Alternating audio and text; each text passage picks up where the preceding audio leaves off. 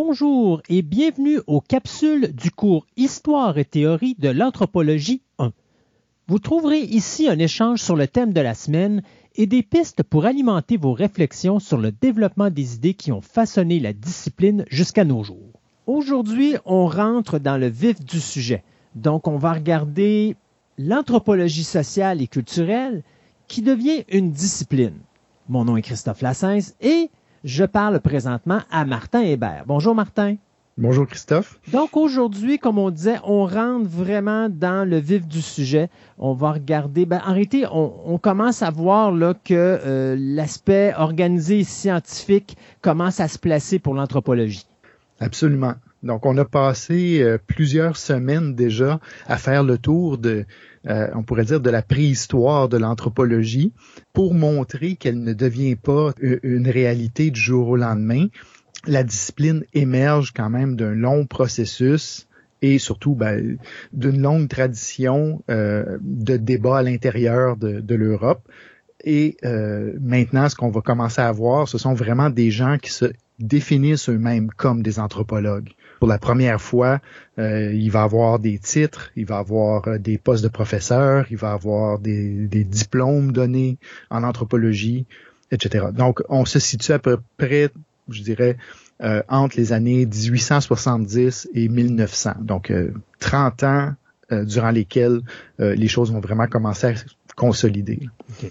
Et, et, ça, ça se passe majoritairement dans trois pays. Euh, on est encore dans l'espèce de petit noyau là, original d'émergence de l'anthropologie, c'est-à-dire entre la France, la Grande-Bretagne et l'Allemagne. Donc, euh, chacun de ces trois pays-là va avoir une tradition qui lui est très spécifique et va développer entre justement 1870, 1890 là, euh, des formes d'anthropologie qui lui sont propres et qui vont commencer à se mélanger par la suite. La dernière fois qu'on s'est parlé, justement, on voyait que ça commençait à se corser au niveau de la société, puis on avait réussi comme à calmer la société en les envoyant à l'extérieur puis en colonisant plein de places. Est-ce que c'est ce qui a amené cette tranquillité-là à l'avenue de ces nouveaux anthropologues ou vraiment euh, on a attendu que euh, ça fasse un gros boom puis après ça, on est arrivé par en arrière pour dire bon maintenant on va calmer les choses en expliquant un peu qu'est-ce qui se passe? En fait, il y a des deux là-dedans. C'est-à-dire que euh, dès sa naissance, l'anthropologie et les sciences sociales en général euh, vont avoir comme deux visages en même temps. C'est-à-dire que dans le cas de l'anthropologie, un de ces visages-là va être la production, on peut dire, de plein de gens qui vont justement aller dans ces colonies, euh, notamment, bon, comme je viens de le dire, les colonies françaises, allemandes, britanniques, qui euh, se développe euh, d'une manière euh, très très accélérée dans les années 1870-1880, ben ces colonies-là vont demander, on peut dire, un, personnel technique pour étudier les sociétés locales et aider à l'administration de la colonie elle-même. Donc, il y a une partie de ces gens-là qui vont avoir vraiment on peut dire une complicité là avec le, le colonialisme très très proche. Ils vont être engagés par les, bureaux coloniaux, ils vont euh, produire des études qui vont euh, contribuer à, gouverner les peuples colonisés, etc. Donc ça, c'est un, des liens que, tu viens de noter, c'est-à-dire vraiment euh, avec cette grosse explosion du néocolonialisme à la fin du 19e siècle, ben il y a, tout un, un, champ de savoir qui se développe qui va être vraiment l'anthropologie qu'on va dire coloniale. Par contre, comme on a vu la dernière fois, effectivement, il y avait toute une jeunesse euh, plutôt euh, peu impressionnée par cette espèce de, de modernité qui s'affirmait par le projet colonial, par le genre de gouvernement qu'il y avait dans les pays européens à la fin du 19e siècle et qui se présentait vraiment comme un, groupe de critiques. Et ça, ça va créer un autre ensemble de questions à propos justement là, de, on peut dire, de, de la désintégration ou de la solidarité d'une société. Donc, il va tout avoir une génération. Euh, la dernière fois, on a parlé des, décadentistes, là, des, des gens qui sont nés autour de 1870, donc mettons entre 1850 1870, là, qui grandissent dans une société qui est encore en crise, qui a beaucoup de difficultés à tenir ensemble parce qu'elle est divisée en, par exemple, en classes sociales très très marquées. la fin du 19e siècle, c'est un c'est un moment d'exploitation euh, industrielle des ouvriers qui est assez euh, brutal et, et, très très sombre, qui ne sont pas d'accord avec le projet colonial de leur pays et surtout ne sont pas d'accord avec euh, tout le climat là, de d'évolutionnisme, de, de darwinisme social. On va en parler de ça là, de donc qui cherchent des, des, avenues pour repenser la société durant cette période-là. Donc, on est ici à la naissance de vraiment quelque chose qui va se définir comme une science. Euh, D'abord les sciences sociales, mais aussi euh, plus spécifiquement l'anthropologie. Et ce mouvement-là est détectable à la fin, euh, on peut dire, là, de, euh, de, la vague évolutionniste dans, à la fin du 19e siècle, avec des auteurs qui vont commencer à tenter de développer ce qu'on va appeler une science de la culture. Donc, qui vont s'inspirer de la tradition darwinienne, mais pour importer ça, on peut dire, dans, dans notre compréhension de ce que sont que les cultures et les sociétés humaines. Donc, un des auteurs importants dans ce, passage-là, dans la tradition euh, britannique certainement, euh, s'appelle Edward Tyler, euh, notamment dans un livre en 1871 là qu'il a écrit qui s'appelle Primitive Culture, donc les cultures primitives. Donc, on reconnaît le vocabulaire de, de cette époque-là, vocabulaire très évolutionniste. Là, il y, a, il y, a, des primitifs, il y a des civilisés, etc. Donc, Tyler va être vraiment dans ce courant-là mais la part qu'il va faire, c'est de commencer à dire, ben, en fait, son apport va être de critiquer les romantiques très, très directement, en disant, ben, regardez, c'est bien beau de valoriser la diversité des cultures, c'est bien beau de dire, ben, chaque culture est un petit monde en elle-même et peut juste être comprise par euh, ses propres critères et, bon, l'idée que chaque culture est comme une, une fleur individuelle à cultiver, etc. Mais Tyler, ce qu'il va dire dans son livre, c'est que ces cultures-là sont probablement liées entre elles d'une manière ou d'une autre. Et va tenter de distinguer ce que, par exemple, il va appeler des lois, des lois de l'évolution culturelle. Pourquoi on passe d'un type de culture à un autre euh, et pas l'inverse dans certains cas? Pourquoi est-ce qu'on, dans l'histoire humaine, on voit, par exemple, beaucoup de, chasseurs-cueilleurs euh, éventuellement devenir des éleveurs, par exemple, et peu d'éleveurs devenir des chasseurs-cueilleurs. Donc, Tyler va commencer à s'interroger sur ces transformations-là et dire, ben, en fait, qu'elles doivent répondre à des, à des lois. Donc, dans son livre, il fait tout cet argument-là, très, très évolutionniste. Donc, on, va revenir sur, le, sur ce qui est problématique là-dedans, là, mais plus spécifiquement, Tyler va vraiment tenter de définir un champ de réflexion sur la culture et la société qui est autre chose que de juste décrire dix mille cultures différentes, euh, une à côté de l'autre. Donc, il va postuler que, tout comme dans la nature, euh, la culture et la société évoluent selon certaines lois. Et l'anthropologie naissante va se donner comme projet de découvrir ces lois-là. Aussi, justement, Tyler va dire, ben regardez, si vous regardez une culture dans le temps, elle a des transformations, mais ces transformations-là sont pas nécessairement aléatoires. Elles répondent à des rapports de cause à effet, par exemple. Euh, je sais pas moi, la, la population grandit, ben avec l'accroissement démographique, il va falloir trouver des façons de se gouverner qui sont différentes de celles qu'on avait quand on était un tout petit groupe, par exemple. Donc, Tyler va commencer à dire, ben, dans l'histoire humaine, il y a des rapports de cause à effet. Aussi, Tyler va dire, ben, ces transformations-là arrivent jamais d'un coup de baguette magique. Il y a des étapes, il y a une transformation graduelle, on peut dire, euh, de ces euh, de ces sociétés. Et ici, il rejoint, disons, de, de manière très très proche de ce que disait Darwin, euh, avec son fameux gradualisme, là, en disant, ben regardez, tout comme euh, le vent peut aplatir une montagne sur des millions d'années, ben euh, une toute petite cause peut amener les sociétés à se transformer d'une manière très très profonde sur des dizaines de milliers d'années ou, ou des douzaines. Et surtout, le principe central ici, qui va rester très présent dans l'anthropologie britannique, surtout, là, mais c'est que rien n'arrive sans une cause. Euh, vous observez une pratique humaine, ben il y a des raisons qui font que cette pratique-là, elle en est venue à exister. Et Tyler va dire, ben en fait, le travail de l'anthropologie est de trouver ces raisons-là. Pourquoi on en arrive là? Pourquoi on en arrive à l'agriculture ou euh, à développer l'État ou à développer le langage, euh, etc., etc. Donc, ce que Tyler essaie de faire en 1871 est vraiment de poser les bases de ce que lui va voir comme une véritable science des cultures et des sociétés humaines.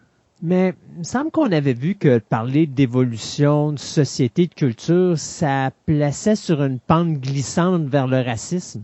Absolument.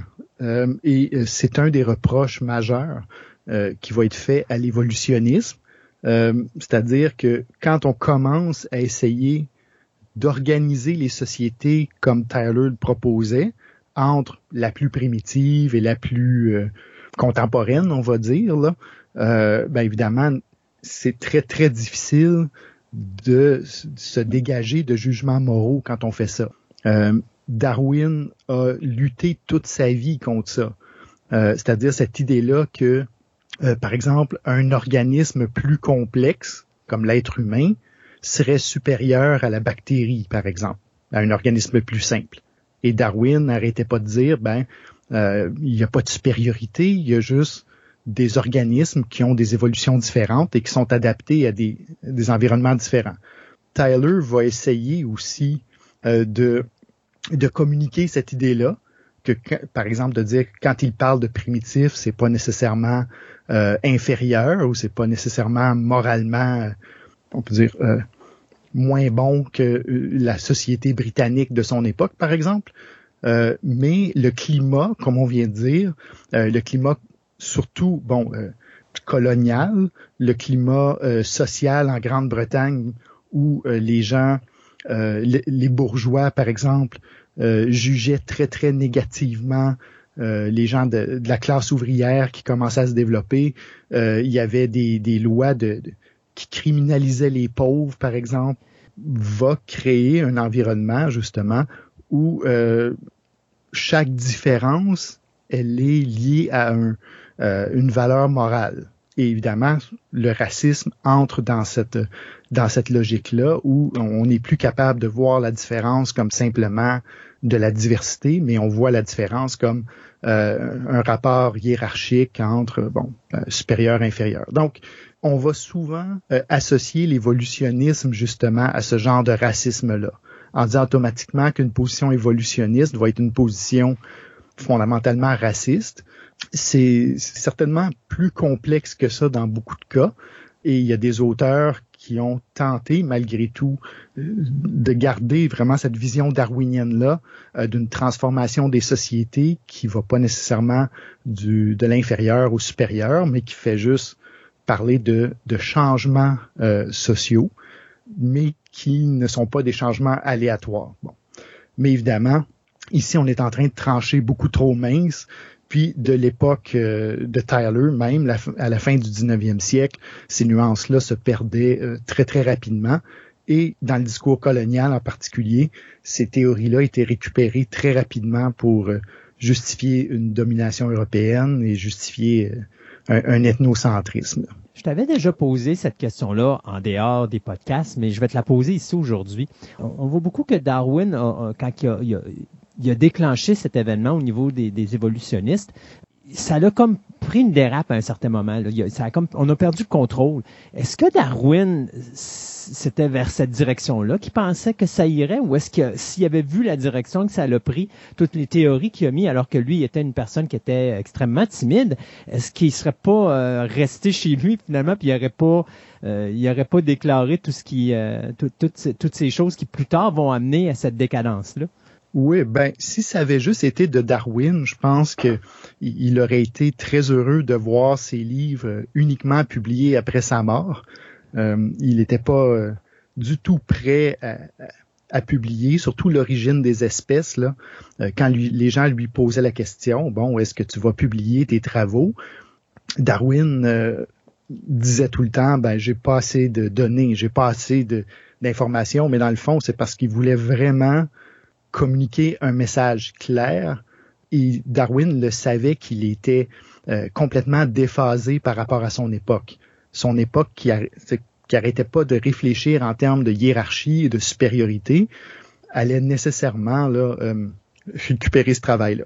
Euh, Darwin a été euh, d'une certaine façon forcé à publier son sa théorie parce que il y a un, un, autre naturaliste, Russell Wallace. Donc Wallace, lui, en était arrivé à des conclusions semblables à celles de Darwin et euh, lui était prêt à publier. Donc les gens autour de Darwin lui ont dit euh, en 1856 ou 57 là qu'il devait bouger, qu'il devait se prononcer. Et Darwin est comme sauté dans le débat social beaucoup trop rapidement à son goût. En fait, d'une certaine façon, le pire que Darwin avait imaginé, ben, c'est produit. C'est-à-dire que il y a des gens qui ont récupéré ces thèses pour renforcer leur vision là, des, sociétés comme étant hiérarchiques. Même si c'était pas sa visée, il y a un courant, par exemple, qu'on appelle le darwinisme social, qui a émergé euh, dans la deuxième moitié du 19e siècle, qui justifiait justement euh, beaucoup de mesures très drastiques face aux euh, face aux pauvres, surtout face aux colonisés, face aux gens différents, en disant ben on doit faire évoluer tout le monde euh, dans cette espèce de, de, vision de, de, supériorité de la culture britannique en particulier, mais on peut étendre à, l'ensemble de l'Europe parce qu'en France il y avait certainement aussi là, euh, des, visions semblables et, en Allemagne euh, autant. Donc, à ce moment-là, je suppose qu'à un moment précis dans l'histoire, il y a quelqu'un quelque part qui, à un moment donné, a, euh, comment je pourrais dire, décidé des limites qu'il y a de ce qui est moralement acceptable ou non dans le discours qui se présente pour que l'anthropologie devienne scientifique. Absolument. Et, et ça, c'est important de le noter justement, c'est que euh, même si on parle ici du développement de ce qui est euh, euh, de, de, ce qui se voulait être une discipline scientifique, qui est l'anthropologie, ben une grande partie de sa naissance justement vient d'une position politique, d'une position éthique, on pourrait dire, face à l'évolutionnisme. Par exemple, en, en Grande-Bretagne, il y avait, bon, encore là, Grande-Bretagne, France, Allemagne et ça commençait certainement en Amérique du Nord aussi. Là, donc, à la fin du 19e siècle, là, on commence à voir se répandre à l'ensemble de la planète euh, cette fameuse euh, discipline que certains euh, voulaient voir comme une discipline scientifique, s'appelait l'eugénisme.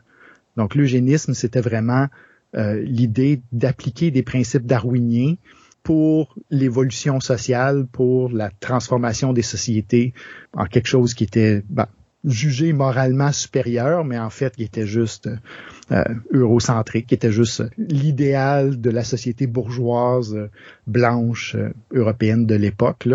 Donc, la question ici était pas de savoir si l'eugénisme et les principes de, l'eugénisme euh, définis à, à, la fin du 19e siècle étaient scientifiquement valides ou pas, donc ça, c'est un, un, débat secondaire, mais une grande partie de la naissance de l'anthropologie est plutôt une réaction humaniste qui dit, ben, dans le fond, on veut pas le savoir si c'est scientifiquement valable ou pas.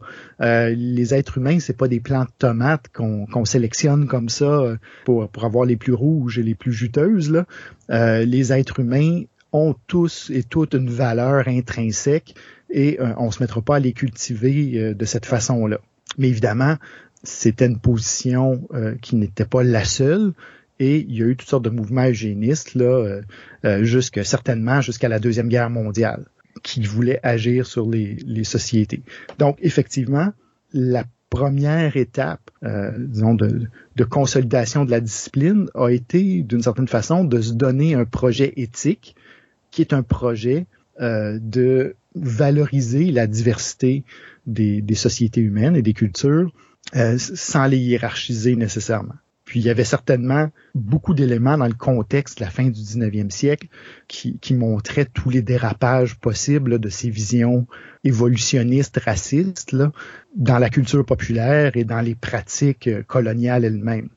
Le colonialisme, très rapidement, est devenu étroitement associé à, à des positions tout à fait racistes dans les colonies européennes, mais aussi euh, dans, dans le monde américain, donc dans les Amériques. On, en a parlé un peu quand on a parlé de la période du contact, mais évidemment, les sociétés coloniales des Amériques ont continué de se développer et euh, souvent dans des sens, euh, disons, tout aussi racistes que qu'on voyait là, dans les colonies européennes. Donc, évidemment, on parle ici de, de l'esclavage qui a eu lieu dans les Amériques. Donc, euh, États-Unis, il y en a eu au Québec, il y en a eu au Canada, euh, il y en a eu certainement en, Amérique latine, Cuba, dans la Caraïbe, etc. Donc, euh, il y avait évidemment toute la question de l'esclavage qui était fondée sur cette idée raciste d'une euh, différence hiérarchique entre les groupes humains. Et il y a eu aussi, évidemment, les, des politiques mises en place face aux, aux peuples autochtones.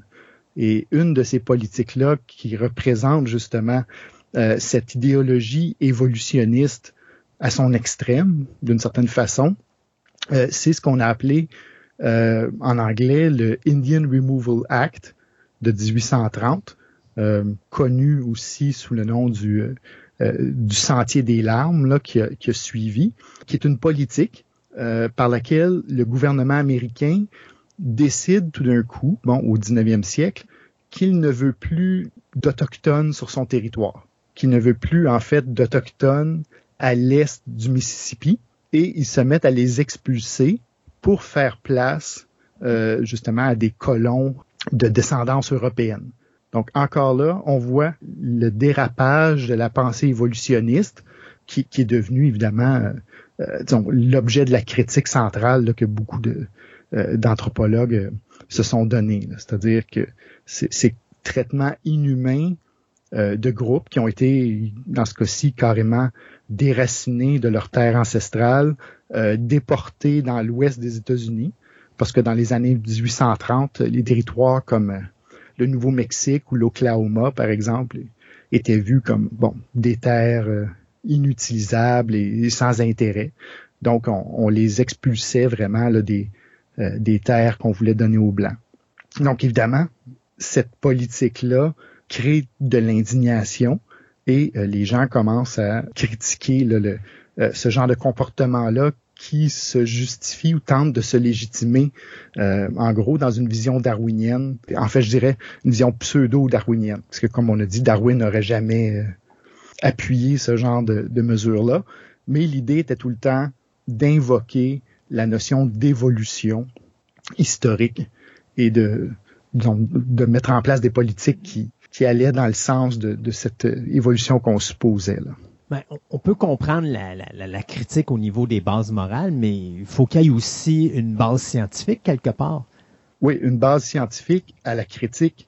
Euh, C'est-à-dire que, évidemment, l'attaque à la fin du 19e siècle contre les positions évolutionnistes ne pouvait pas juste être une attaque morale.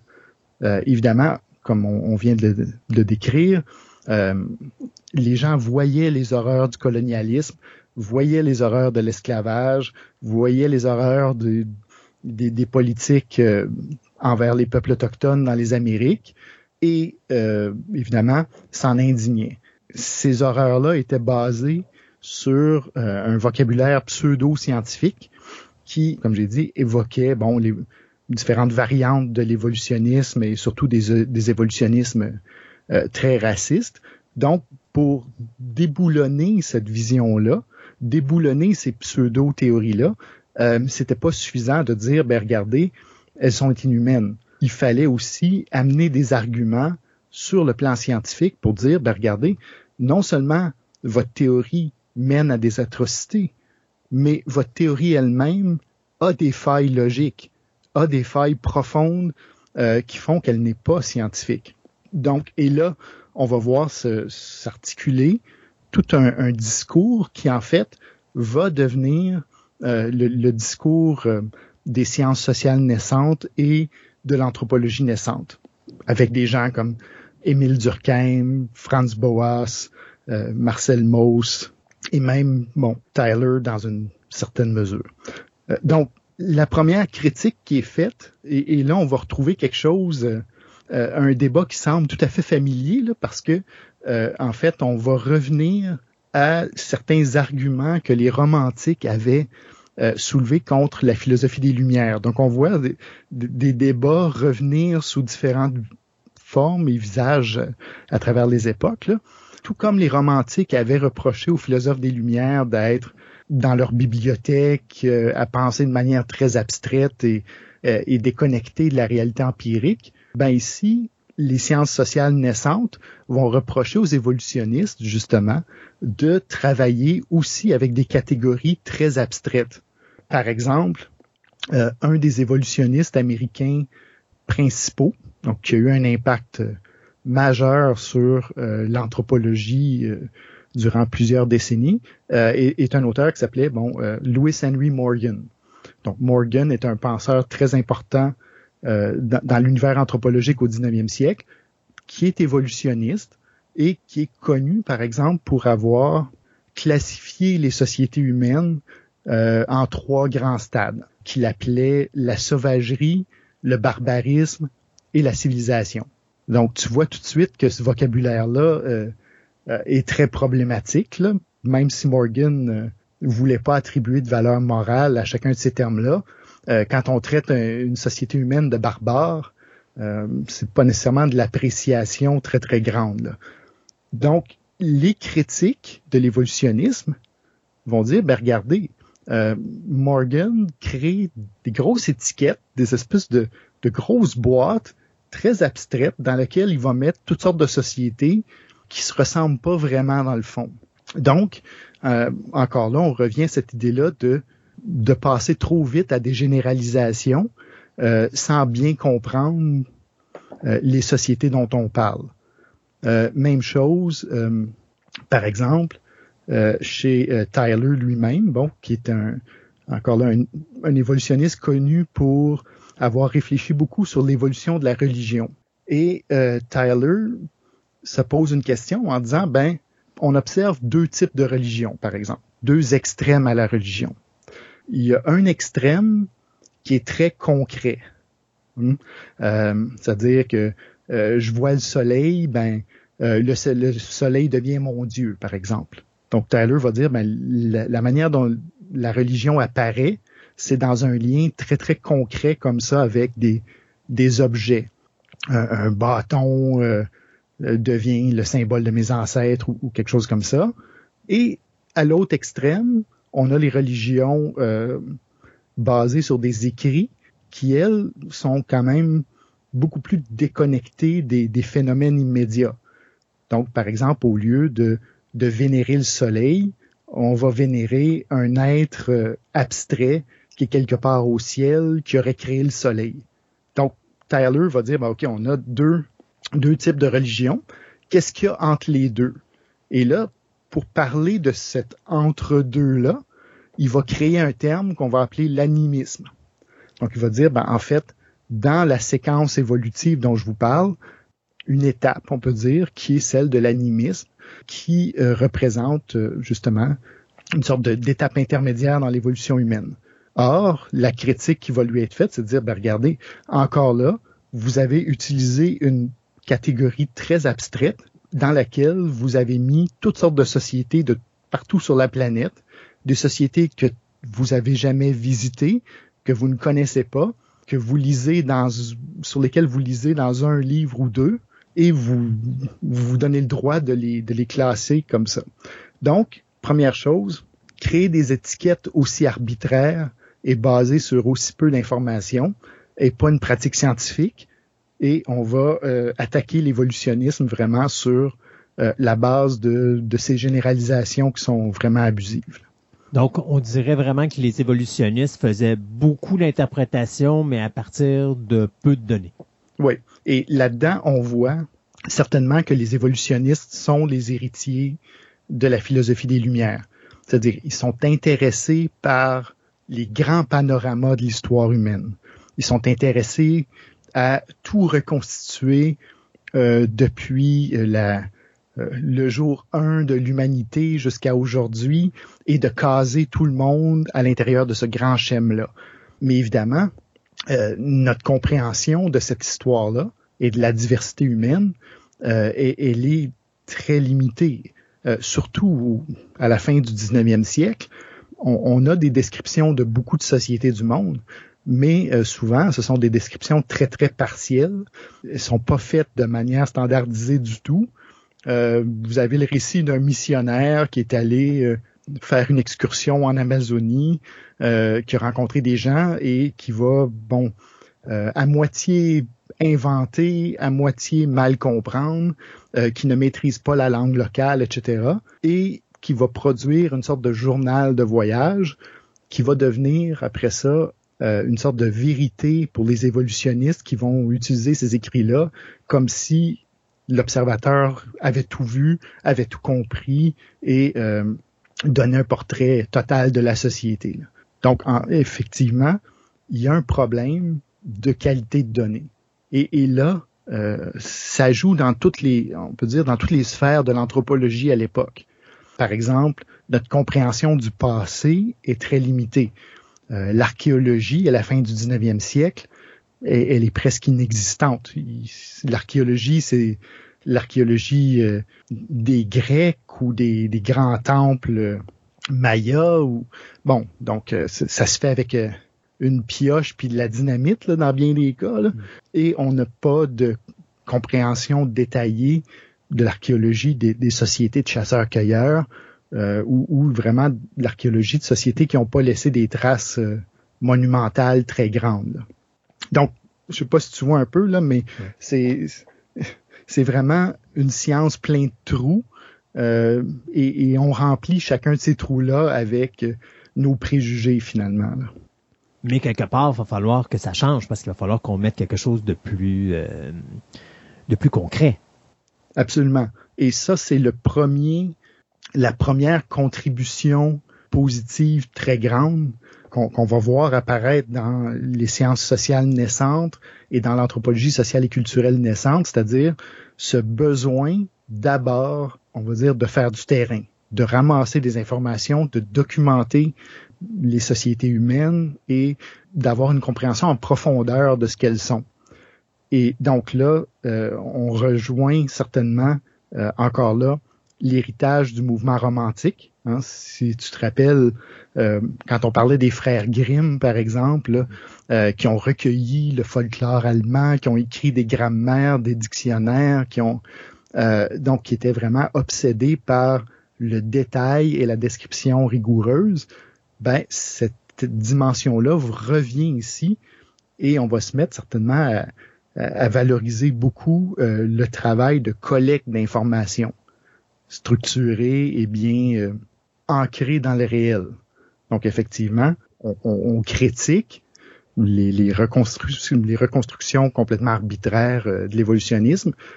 Et de l'autre côté, ben on dit allons-y par petits pas, faisons de la vraie science, inspirons-nous surtout de euh, par exemple, de Darwin, qui était extrêmement minutieux, euh, qui a passé des décennies et des décennies à observer, bon, le bec de, de pinson euh, ou le comportement des vers de terre dans le sol avant de faire des théories. On, ne commence pas tout de suite avec les théories pour après ça chercher des faits qui, qui la confirment. C'est beau la critique, mais faut proposer quelque chose d'autre à la place. Y avait-tu quelque chose d'autre à la place? euh, oui, ben, effectivement. C'est-à-dire que si on est pour rejeter la science évolutionniste, on peut pas juste dire, ben regardez, euh, euh, on, va ramasser des détails et des, informations pour pour l'éternité, puis on se prononcera jamais sur quoi que ce soit. Il a fallu trouver un contre-discours, une nouvelle base, on peut dire une base théorique stable et clair qui viendrait définir justement l'objet sur lequel on va parler, l'objet qu'on va tenter de définir. Et euh, à la fin du 19e siècle, cet objet-là, c'est la société. Et ici, on rejoint tout à fait le travail d'Émile Durkheim, qui est considéré comme le fondateur des sciences sociales, et avec raison, parce que ce que Durkheim vient faire, c'est de dire, ben, il existe une réalité euh, qu'on va appeler la réalité sociale, qui n'a rien à voir nécessairement avec l'évolution naturelle, l'évolution biologique, et qui mérite elle-même d'être étudiée comme une entité euh, euh, en soi. Donc, je sais pas si tu vois, mais contrairement à Tyler, dont on a parlé au début de, de la capsule, qui disait, ben, finalement, les sciences de la société et de la culture, c'est juste un peu comme la continuité des sciences naturelles. Donc, tout ce qu'on fait dans les sciences naturelles, parler d'évolution, parler de rapport de cause à effet, parler de, de loi, ben, on peut juste continuer à l'étendre au-delà de la, de la nature, on peut dire, aux faits culturels et aux faits sociaux euh, de l'humanité. Ici, Durkheim euh, va arriver avec le principe disant que il vient un moment donné où il y a une rupture qui s'opère. C'est pas juste un passage graduel, par exemple, de l'instinct à la culture. Entre les deux, il y a une transformation et cette transformation-là fait en sorte que euh, quand on parle, par exemple, de la société, ben il faut la comprendre comme un tout. Donc, euh, Durkheim va arriver avec ce principe qui va être celui de la clôture du social, euh, qui va dire en gros que euh, les faits sociaux ne peuvent s'expliquer que par d'autres faits sociaux. Pas par l'instinct, même pas par la psychologie, pas par la génétique euh, ou par euh, quelque autre, euh, on peut dire, principe environnementaux ou quoi que ce soit, mais vraiment par des, des, dynamiques de la société. Donc, ce que Durkheim va dire, en gros, c'est que on peut pas douter du fait que que l'être humain a évolué, on peut dire, une capacité à vivre en société. Euh, on le voit euh, chez les animaux, on le voit chez bon plein de, euh, de mammifères entre autres, la, capacité à, vivre en société. Donc, il va dire, on peut pas nier qu'on a hérité une certaine capacité, mais la forme spécifique que prend la société, elle, elle est d'une certaine façon complètement arbitraire. On a une capacité, mais après ça, ce qu'on en fait, c'est carrément un phénomène social. C'est pas un phénomène naturel, c'est pas notre instinct qui, qui la façonne d'une manière ou d'une autre. Mais se nourrir, ça répond quand même à un instinct biologique quelque part.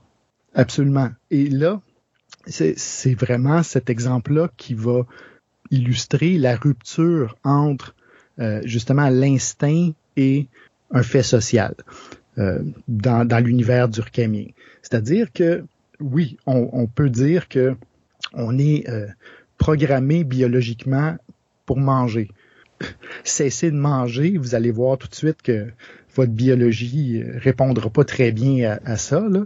Donc, on en a besoin et, personne ne va contester que c'est un instinct qui a évolué avec notre, notre corps et notre physiologie. Par contre, manger, dans une société humaine, ce n'est pas seulement qu'ingérer des calories. Si c'était le cas, euh, votre dîner, vous pourriez faire comme un ours et, et aller chercher dans une poubelle euh, dans la rue, disons. Donc, si le but était juste d'absorber des calories, il y a plein de façons d'y arriver sans nécessairement respecter des normes ou euh, la réalité, disons, le, cadre social qui, qui régit ça. Mais finalement, c'est comme s'il y avait plusieurs formes de réalité en même temps. Exactement. C'est-à-dire que vous avez une réalité biologique qui est celle que vous qui vous dit que vous devez vous alimenter, mais Durkheim va dire, ben, cette réalité-là, elle est peu intéressante pour les sciences, euh, pour la compréhension des comportements humains. C'est-à-dire que oui, bon, ça, peut intéresser euh, un médecin ou un biologiste ou bon qui veut qui veut comprendre le rapport entre les calories puis le développement de vos os, et, etc. Mais ça nous explique pas un souper de famille, par exemple. Ça nous explique pas un festin de Noël. C'est pas des événements qui concernent juste l'ingestion de, de calories. Ce sont des événements qui ont des sens culturels, des sens symboliques et sociaux euh, qui vont beaucoup plus loin que ça.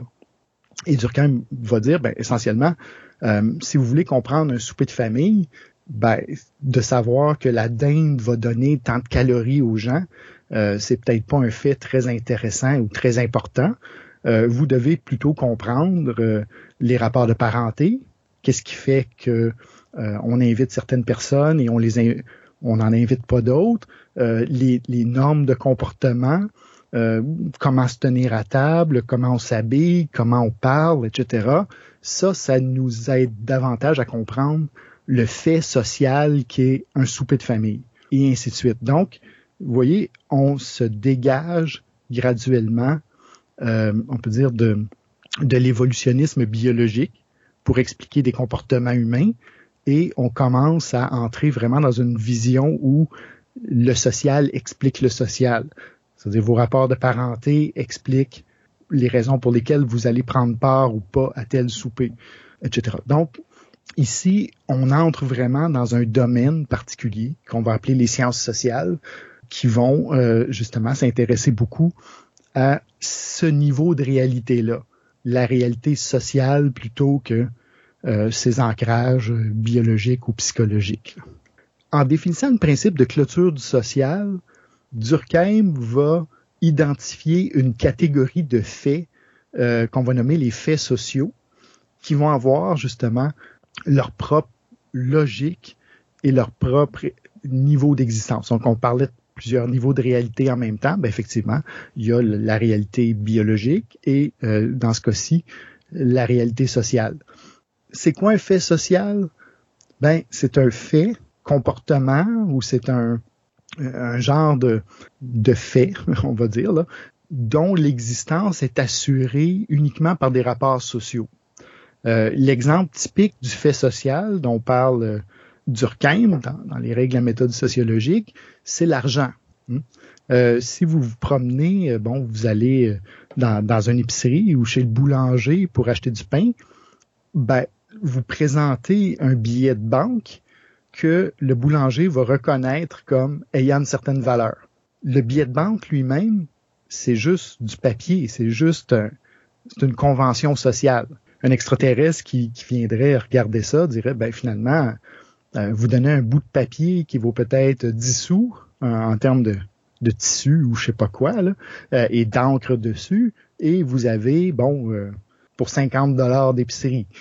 donc, il, y a un problème ici entre un objet physique qui est échangé et les objets, les autres objets physiques qui sont reçus pour cet échange-là. Donc, n'importe quelle personne qui fonctionne en société comprend que euh, c'est pas ça qui est en train de se passer. C'est-à-dire que l'objet physique que vous donnez est un billet de 50 dollars. Il est reconnu comme tel dans notre ordre social et euh, en échange, on vous donne quelque chose qui a une valeur égale. Donc, Durkheim va dire, ben, ici, la réalité dont il est question est une réalité purement sociale. Et on trouve ça dans toutes sortes de sociétés où justement, bon, ce genre de conventions-là vont donner une réalité à euh, certains comportements. Par exemple, obtenir un diplôme ou avoir un titre, se faire reconnaître comme un, député, par exemple, se faire élire. À partir du moment où vous êtes élu, vous avez atteint un statut dans la société qui n'a rien de physique, qui n'a rien de, de matériel comme tel, mais qui est défini entièrement par les institutions, par une reconnaissance que les gens donnent à, ce statut-là. Donc, je sais pas si vous commencez à, voir, là, mais euh, il y a tout un terrain de jeu qui est en train de se définir ici, qui est celui des rapports sociaux essentiellement, qui est devenu tellement central dans les sciences sociales que on ne le pense plus comme quelque chose de artificiel, ou en tout cas comme un concept qui a été créé à un moment donné, tellement c'est naturalisé pour nous, euh, la société, mais euh, il a fallu que quelqu'un, à un moment donné, euh, propose l'idée que on est ici devant quelque chose qui est vraiment un ordre d'existence particulier qu'on appelle la société. Donc, finalement, la psychologie, elle va venir jouer un rôle vraiment important dans notre vision du monde. Oui, en partie. Euh, mais ce qui est intéressant, c'est que Durkheim mène une bataille sur deux fronts. C'est-à-dire que d'un côté, on l'a vu, il mène sa bataille contre les évolutionnistes. euh, qui veulent voir la société juste comme euh, l'extension de notre évolution biologique, par exemple. Durkheim va dire, il y a une différence fondamentale, comme on vient de voir, entre l'évolution biologique, l'instinct et notre organisation sociale. Mais il mène aussi une bataille sur l'autre front, justement, sur un front où euh, il y a des gens qui voudraient voir toutes nos croyances, euh, la croyance en l'argent, comme la croyance en, les divinités, comme la croyance que votre député est vraiment votre député, comme simplement un fait, un fait de psychologie, comme quelque chose qui existerait juste entre nos deux oreilles. Et euh, Durkheim va dire, ben, euh, évidemment, il y a des liens entre notre vie dans la société et notre vie psychologique. Et, ces liens-là vont être explorés, par exemple, par une discipline qui va s'appeler la psychologie sociale. Mais la société a quelque chose de différent de votre psychologie. C'est-à-dire que vous pouvez pas entrer, encore une fois, euh, chez votre boulanger et de lui dire, ben finalement, vois-tu, euh, la valeur de l'argent, c'est juste une question de croyance. C'est juste quelque chose qui existe entre nos deux oreilles. Puis moi, j'ai décidé d'arrêter d'y croire. Fait que j'ai dessiné chez moi un 5 dollars qui est tout aussi bon qu'un autre 5 dollars parce que c'est juste une question de croyance. Et euh, je vous demande d'accepter mon dessin comme, comme un paiement pour euh, la miche de pain. Euh, évidemment, vous comprenez tout de suite que la société fonctionne pas comme ça. C'est pas juste une question de croyance, c'est-à-dire que il y a des institutions qui vont contribuer à reproduire les faits sociaux essentiellement, indépendamment de ce qu'on en croit ou pas. Et, Durkheim là va ouvrir la porte vraiment à ce qui va devenir bon la sociologie d'un côté et l'anthropologie sociale de l'autre, c'est-à-dire l'étude de ces institutions-là. C'est-à-dire que si vous essayez de faire passer un faux billet à votre à votre boulanger sous, prétexte que c'est juste une question de, de croyance et de psychologie, ben il y a des chances qu'il appelle la police. Et la police, elle, n'est pas une question de croyance ou pas. Euh, la prison, elle est très réelle et les amendes sont très réelles aussi. Donc, les faits sociaux ont une existence au-delà de notre psychologie et une inertie euh, justement qui euh, est, propre à elle-même. Donc, dans ce sens-là, on va définir dans l'anthropologie sociale naissante, euh, Marcel Mauss par exemple, trois sphères bien différentes qui vont expliquer nos, comportements et, nos rapports entre humains. donc, il y aurait cette sphère naturelle, c'est-à-dire les instincts. On, ne cesse pas, par exemple, de d'avoir faim ou de tomber malade ou, de vieillir et de mourir et de naître, etc. Donc, il y a une dimension de l'existence humaine qui est certainement très, très liée à notre existence naturelle.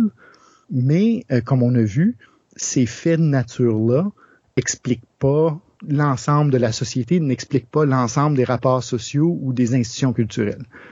Donc, Mose va définir une autre sphère, qui est celle de la psychologie, euh, encore là, qui, a une existence en elle-même, qui va être le domaine des émotions, qui va être le domaine de, euh, de la croyance personnelle, de, toutes sortes de représentations, donc une sorte d'univers intérieur, si on peut dire, qui est à moitié lié à notre biologie. Par exemple, ben, je peux avoir une, maladie mentale qui fait que je suis en dépression. Donc, euh, c'est un phénomène psychologique, évidemment, qui a, une incidence très réelle sur moi, euh, évidemment. Donc, Mose va dire, OK, il y il y a la nature, il y a la psychologie et il y a cette haute sphère-là qui qu'on va appeler la culture, qui, elle, ne se réduit pas à notre psychologie et ne se réduit pas à simplement être une autre manière de, d'exprimer nos instincts, mais qui est plutôt un domaine qui a sa propre logique et sa propre euh, sa propre vie, on peut dire, sociale. Et, et Mose va écrire euh, un ouvrage classique, par exemple, ou un texte classique sur le don, l'échange et la réciprocité et le don entre personnes, et montrer comment le don est un phénomène social qui va dire total, euh, avec toutes sortes de dimensions euh, qui implique des, rapports sociaux, qui implique une vision du monde, qui implique, etc. Donc, qui, qui appartient essentiellement au domaine de la culture. Donc, ici, vous voyez une façon positive de, de critiquer l'évolutionnisme et la réduction qu'il va le faire tout le temps à, à, la biologie des humains, par exemple, ou à des lois universelles mécaniques là, qui, qui mèneraient d'une société à une autre. Ben ici, la réaction qu'on voit, dans les sciences sociales naissantes et dans l'anthropologie sociale naissante, c'est de dire, ben, en fait, les sociétés humaines et les cultures humaines sont des domaines autonomes en eux-mêmes, qu'il faut comprendre justement dans leur propre logique, qu'il y en ait une de faits sociaux, d'institutions euh, et euh, de, de, rapports euh, entre humains. Ça, c'est un des versants de la critique de l'évolutionnisme qu'on pourrait dire, on pourrait appeler le versant français, donc qui remonte au moins jusqu'à Émile Durkheim, avec la définition des sciences sociales, qui viennent dire, ben finalement, l'évolutionnisme n'a pas grand-chose à dire sur la description des sociétés et des cultures, parce que l'évolutionnisme parle tout simplement d'autre chose euh, et tente simplement de, de parler d'un lien qu'on aurait gardé avec euh, des instincts naturels ou une adaptation à l'environnement ou etc. Mais la sociologie française va dire ben ces éléments-là de rapport avec le biologique etc. ben sont très secondaires par rapport à la dynamique elle-même du euh, de la société. Donc une autre critique qui va commencer à, s'articuler, elle va être davantage liée à, à, la tradition allemande, très liée encore euh, euh, à beaucoup d'éléments du mouvement romantique, euh, notamment là, le, par l'importance qu'elle va accorder au, euh, au travail de terrain, à la collecte minutieuse de données, etc.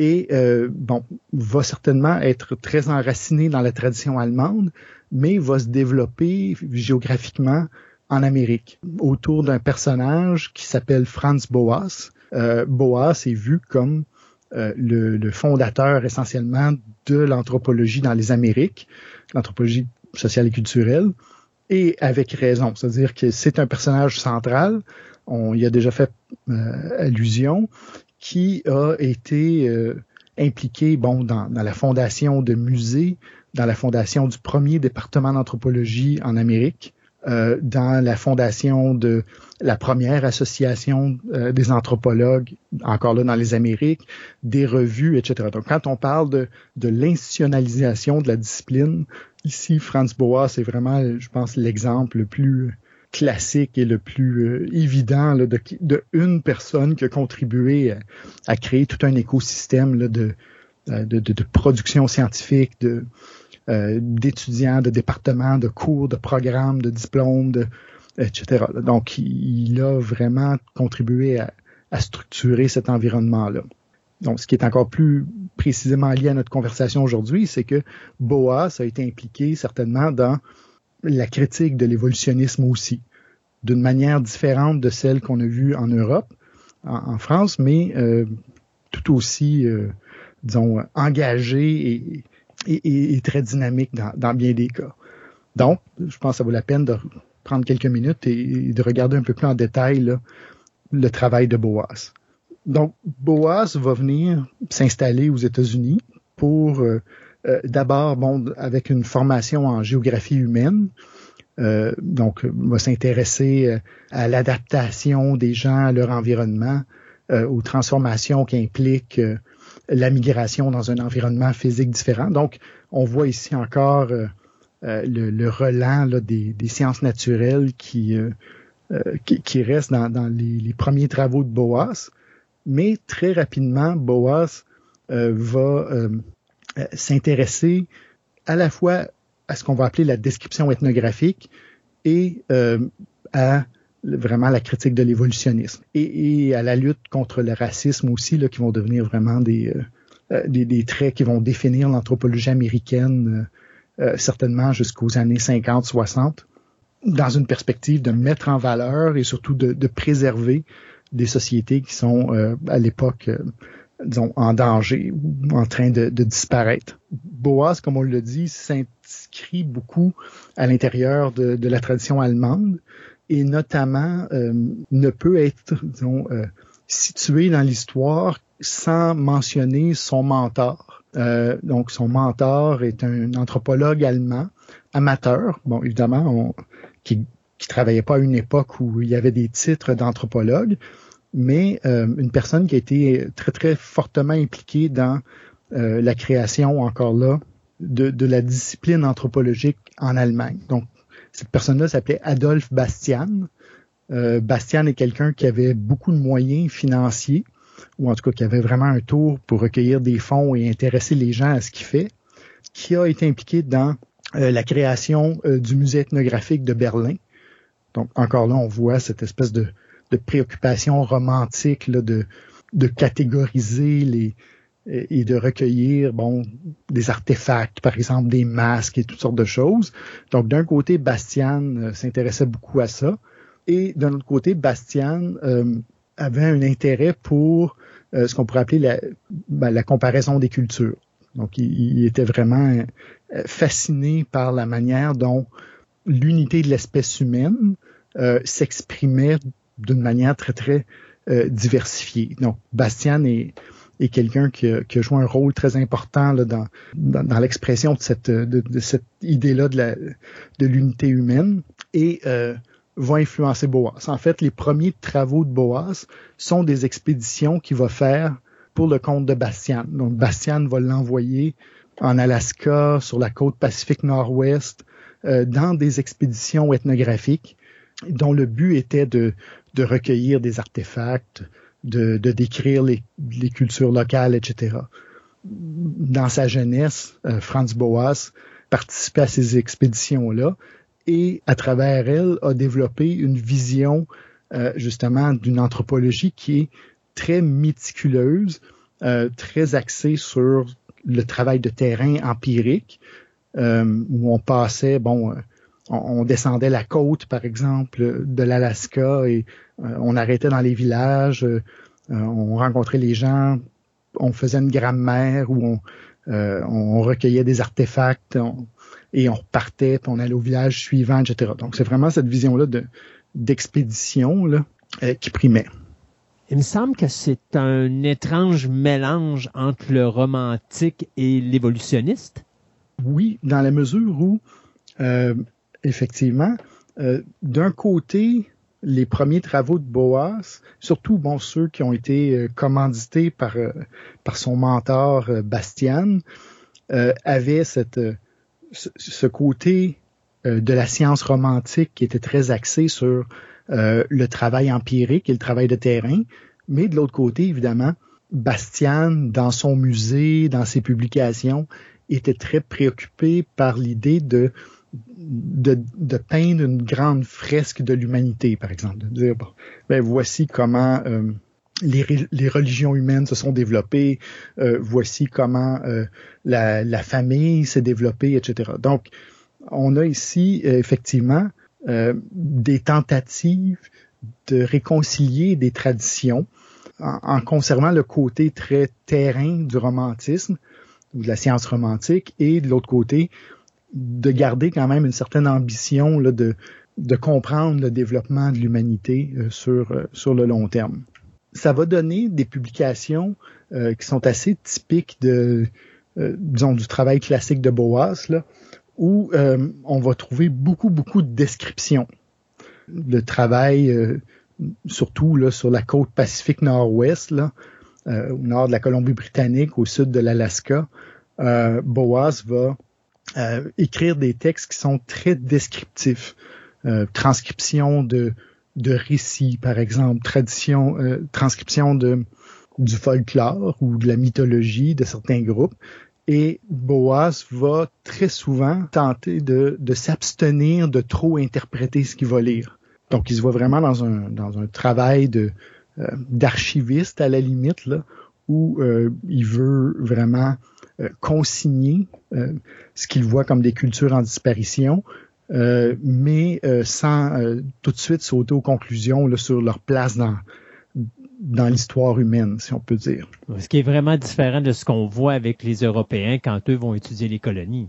Effectivement, c'est-à-dire que le contexte dans lequel travaille Boas est différent du colonialisme européen, tant par le contexte social et politique que par ses ambitions aussi. Évidemment, dans le contexte du colonialisme européen, comme je l'ai dit, très souvent, les expéditions étaient subventionnées par les administrations coloniales elles-mêmes. Donc, le savoir anthropologique était comme orienté dans une direction qui voulait faire la promotion ou en tout cas euh, donner les outils aux administrateurs euh, coloniaux, alors que Boas, lui, euh, s'impliquait d'une certaine façon dans sa propre société, c'est-à-dire que le travail qu'il a fait, bon, sur des territoires américains et surtout, bon, dans les institutions américaines plus tard, surtout à travers plusieurs de ses étudiants qui ont travaillé dans, par exemple, dans le sud-ouest des États-Unis, ben, était un travail ethnographique mené sur le territoire même du pays. Donc, qui parlait d'une sorte de colonialisme interne. En fait, parlait euh, très concrètement d'un colonialisme interne plutôt que de cette espèce de colonialisme lointain là, qui, euh, qui, était présent dans les ethnographies européennes de, l'époque. Donc, après la, guerre civile de 1860 aux États-Unis, euh, le pays euh, connaît une explosion économique énorme. Le développement vers l'ouest euh, s'accentue très très rapidement et les États-Unis deviennent vraiment une puissance économique mondiale à l'échelle de la planète, là, mais certainement acquiert une influence très très grande en Amérique du Nord en particulier. Donc Boas et ses étudiants sont tout à fait témoins de ces transformations très profondes qui se produisent là, euh, à la fin du 19e siècle et au début du 20e, euh, où le développement économique, entre autres l'industrialisation, la construction du chemin de fer, euh, l'expansion énorme de villes comme Chicago, par exemple, dans le Midwest, va bouleverser les, sociétés qui, l'entourent. donc, contrairement euh, justement à ce qui se passait dans le monde européen, euh, disons dans le monde du colonialisme européen, ben Boaz va commencer et ses étudiants vont euh, prendre conscience justement de la fragilité des sociétés qui les entourent. En tout cas, c'est la vision qu'ils vont développer en disant, ben OK, les cultures amérindiennes sont en train de disparaître, il faut les documenter pour garder une certaine façon de de garder une archive pour euh, la mémoire humaine. Euh, donc, évidemment, l'histoire a montré que on n'était pas dans une dynamique aussi linéaire de disparition et que les sociétés amérindiennes peuples autochtones d'Amérique du Nord et d'Amérique latine là, se sont adaptés, ont négocié, résisté, euh, on, se sont transformés certainement face à cette expansion industrielle-là mais n'ont pas disparu au sens où euh, Boas et ses étudiants euh, l'avaient vu. Mais effectivement, de travailler sur son propre, à l'intérieur de son propre pays, a, disons, fait un lien très fort entre le travail scientifique de Boas et de ses étudiants et euh, leur engagement politique, là, notamment antiraciste, là, pour contrer un peu le discours dominant aux États-Unis qui euh, qui était très très axé sur la modernisation, puis euh, le déplacement et, euh, et, la mise en réserve des, des, peuples autochtones. Mais ça, ça veut dire que Boas devait quand même avoir ses propres théories? Effectivement. Donc, on a vu que Boas est, était réticent à, à, formuler des théories parce que justement, c'était une des critiques qu'il faisait des, des évolutionnistes, mais ça veut pas dire qu'il n'en avait absolument pas c'est impossible de travailler sans avoir comme une sorte de, compréhension un peu euh, globale de, des dynamiques qu'on observe. Et l'axe euh, vraiment qu'il va mettre de l'avant, et là on va reconnaître un peu le, euh, on va voir un parallèle avec Durkheim et on va voir un parallèle avec le romantisme allemand. C'est un lien que Boas a commencé à établir, non pas la nature et euh, la, la, société, comme le voyaient les évolutionnistes, euh, où euh, bon, la société aurait été comme une sorte d'adaptation au milieu naturel, et, etc., et juste une, une, expansion de nos instincts. Boas va plutôt, dans cette équation-là, remplacer la référence à la nature par une référence à l'histoire, en disant qu'en fait, ce qu'on observe sur le terrain aujourd'hui. Quand vous allez quelque part et vous rencontrez une culture, vous rencontrez des gens euh, qui pensent d'une certaine manière et qui euh, ont certaines coutumes, certaines façons de s'organiser, euh, euh une culture matérielle qui, qui, qui, ressemble à telle ou telle chose, ben tout ce que vous observez est pas explicable nécessairement par une adaptation à la nature environnante ou euh, par l'expression d'un instinct, par exemple. Ce que vous observez est en fait explicable par l'histoire de ce groupe-là, par une longue trajectoire où effectivement il y a des transformations, il y a, il y a du sens. Euh, c'est pas n'importe quoi, on fait pas n'importe quoi n'importe quand. Et euh, les, les, les motifs, les récits, les formes de parenté euh, ne se transforment pas euh, de manière aléatoire, mais plutôt sont simplement liées entre elles par des histoires très spécifiques, dans un contexte très spécifique. Donc, on retrouve ici, d'une certaine façon, euh, un parallèle avec le principe de clôture du social chez, euh, chez Durkheim, sauf qu'ici, ben, c'est un peu une clôture historique, c'est-à-dire que un événement de l'histoire s'explique surtout par d'autres événements de l'histoire. Et ici, on a une espèce de, encore là, de terrain de jeu conceptuel qui est défini où on, euh, on, on, va vous accorder une importance très grande à, justement à l'histoire des groupes et à leur euh, à la manière dont ils se constituent dans le temps. Boas, dans ce, ce grand projet-là, à la fois euh, de contester politiquement l'évolutionnisme et, et, le racisme qui lui est associé, et de l'autre côté, dans la tentative de fonder une discipline qui est autonome, qui est pas juste euh, une extension de la biologie ou de la géographie ou quoi que ce soit, va se donner deux grands chantiers, on va dire. Le premier est un travail documentaire. Donc pour lui, un anthropologue doit faire du travail de terrain ça implique en gros de la description. Tout comme les romantiques dont on a parlé au début du 19e siècle, euh, Boas, par exemple, va euh, encourager la description linguistique. Donc ici, on voit que euh, la langue devient vraiment un élément central de, de la compréhension d'une culture. Vous arrivez dans un groupe qui n'a jamais été étudié, qui a jamais, euh, donc, sur lequel vous ne connaissez rien, ben, première étape, apprendre la langue et évidemment la consigner selon euh, Boas. Euh, après ça, ben, la description du folklore, euh, donc les récits, les grands récits importants que cette société-là utilise pour se comprendre elle-même et comprendre le monde. Euh, l'étude de la culture matérielle, donc euh, non pas juste dire, bon, mais regardez, on utilise des arcs, des flèches, des chaudrons, etc., mais de comprendre les transformations dans les styles de, ces, de cette culture-là, dans les styles de ces objets-là. Et ces transformations-là vont, par exemple, informer, vous informer sur des contacts historiques qu'il aurait pu avoir entre des groupes. Donc, la culture matérielle ici devient euh, vraiment une porte d'entrée pour comprendre, euh, encore là, l'histoire d'un groupe. La description de l'organisation sociale.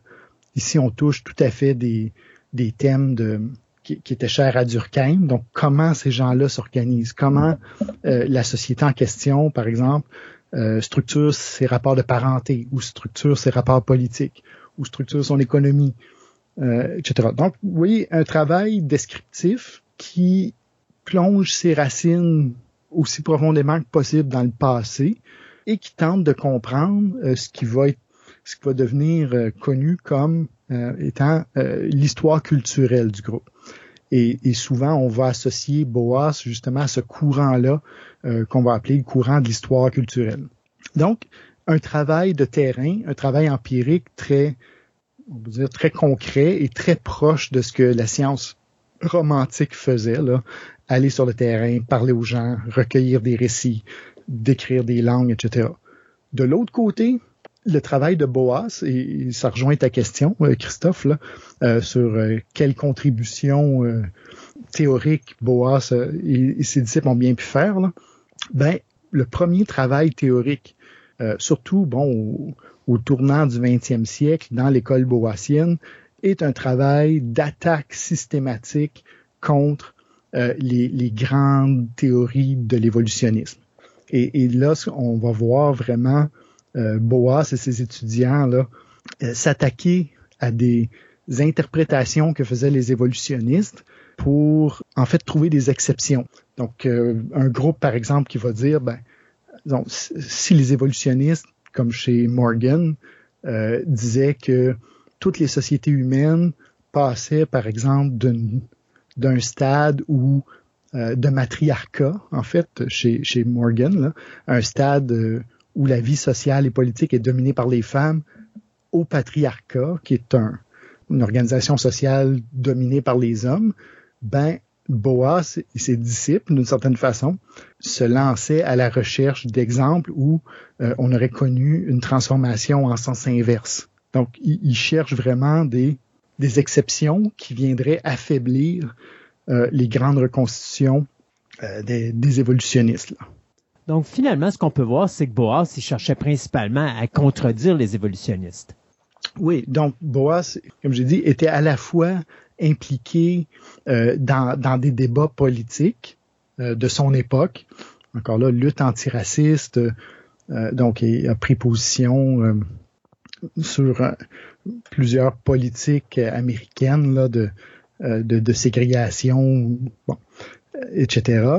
Il y avait cet engagement public pour le relativisme culturel, pour contrer le racisme. Et de l'autre côté, il y avait son travail scientifique qui, euh, lui, consistait essentiellement, ben, dans bien des cas, à chercher des exceptions. Et euh, un des exemples, bon, j'ai parlé de, de la fameuse évolution euh, que, que, postulait Louis Henry Morgan du patriarcat, du matriarcat au patriarcat. Ben, il se trouve que Boas a trouvé un exemple, disons, ethnographique qu'il a, qu'il a décrit et qu'il a vraiment développé là, sur la transformation des systèmes de parenté dans la côte euh, encore là sur la côte Pacifique Nord-Ouest. Euh, et, et, je pense qu'on va euh, terminer avec, avec cet exemple-là. Donc, chez les, les, fameux euh, là, qui bon, aujourd'hui, ce, ce groupe-là a, a, repris son nom ancestral, là, qui ressemble plus à Kwakwakawak, mais euh, à l'époque de Boas, il les appelait les Kwakiutl. Donc, il s'est intéressé aux Kwakiutl pour contredire une thèse évolutionniste qui parlait non pas de l'évolution du matriarcat au patriarcat, mais plutôt l'évolution de quelque chose de semblable qui est la filiation par les, les femmes, qu'on appelle matrilinéaire, à une filiation par les hommes qui est patrilinéaire. C'est-à-dire, en gros, euh, la linéarité, c'est l'appartenance à une famille. C'est-à-dire que dans nos, euh, dans nos sociétés, ben, vous appartenez, euh, règle générale, aux deux familles de vos parents. Un, enfant qui naît appartient également, bon, à deux, est affilié également à deux familles. Euh, mais c'est pas comme ça dans toutes les sociétés. Et dans plusieurs sociétés traditionnelles, l'appartenance est à une seule des deux familles. Encore là, à l'intérieur de toute cette thèse évolutionniste que l'évolution humaine euh, passe d'une société centrée sur les femmes à une société centrée sur les hommes, ben euh, Morgan, entre autres, avait soumis l'hypothèse que euh, on passait aussi de société matrilinéaire à patrilinéaire. Il se trouve que sur la côte Pacifique Nord-Ouest, on a des sociétés autochtones qui cohabitent et certaines sont matrilinéaires et d'autres sont patrilinéaires. Et Boaz va se mettre à s'intéresser justement à la transformation historique de ces, de ces sociétés-là. Donc, euh, tout un ensemble dont je vous épargne, mais Boaz va mettre en évidence le fait que, en fait, par le contact entre ces deux peuples autochtones-là, deux grandes familles de peuples autochtones sur la côte Pacifique Nord-Ouest, ben, il y a eu plutôt euh, une influence des groupes matrilinéaires sur les Kwakiutl qui ont évolué, on va dire, se sont transformés euh, en sens inverse de ce qui avait été prévu par les évolutionnistes, dans, dans le sens où ils sont euh, passer, nous dit Boas, vraiment de, de groupes davantage patrilinéaires à matrilinéaires. Donc, c'est un des exemples d'usage de ce travail ethnographique minutieux et, descriptif pour briser d'une certaine façon les grandes interprétations qui étaient faites euh, par les évolutionnistes euh, au début du 20e siècle. Euh, il y en aura plusieurs autres. Boas va avoir beaucoup de disciples et beaucoup d'étudiants et d'étudiantes qui vont aller dans toutes sortes de terrains, justement, la plupart du temps pour dénoncer des lectures euh, évolutionnistes ou dénoncer euh, le racisme qui, dont certains groupes font, euh, font l'objet. Et à travers la reconstitution de l'histoire culturelle de ces groupes-là, montrer qu'ils ont leur propre dynamique et leur propre cohérence interne. Donc, on peut arrêter ici pour aujourd'hui. Ça fait déjà un petit morceau, là, mais c'est clair que Boas étant un, euh, une figure centrale de l'histoire de l'anthropologie, surtout nord-américaine, ben il va avoir une descendance. Et euh, la prochaine fois, ben on va pouvoir s'intéresser davantage à l'impact qu'a eu Boas sur euh, le pays au nord d'où il travaillait, c'est-à-dire au Canada et au Mexique. Donc, Boas a contribué à la naissance de ces deux anthropologies-là et ça va nous permettre de commencer tranquillement à sortir de ce giron euh, euh, de trois pays européens et des États-Unis pour commencer à voir comment la discipline anthropologique, à partir des, années 1910-1920, euh, commence à, s'exporter un peu partout à, travers la planète et à être adaptée aussi à toutes sortes de réalités locales et, et, des questions liées à des nations en particulier. C'est tout pour la capsule d'aujourd'hui. À votre tour maintenant de participer à cette conversation en vous rendant sur le forum du cours et en participant à la rencontre virtuelle avec le professeur les mardis à 15h30. Assurez-vous de consulter le calendrier du cours pour connaître la date de diffusion du prochain épisode. Veuillez prendre note que la musique utilisée pour ce podcast s'intitule Landmine et qu'elle a été réalisée par le groupe Bankrupt Bakery.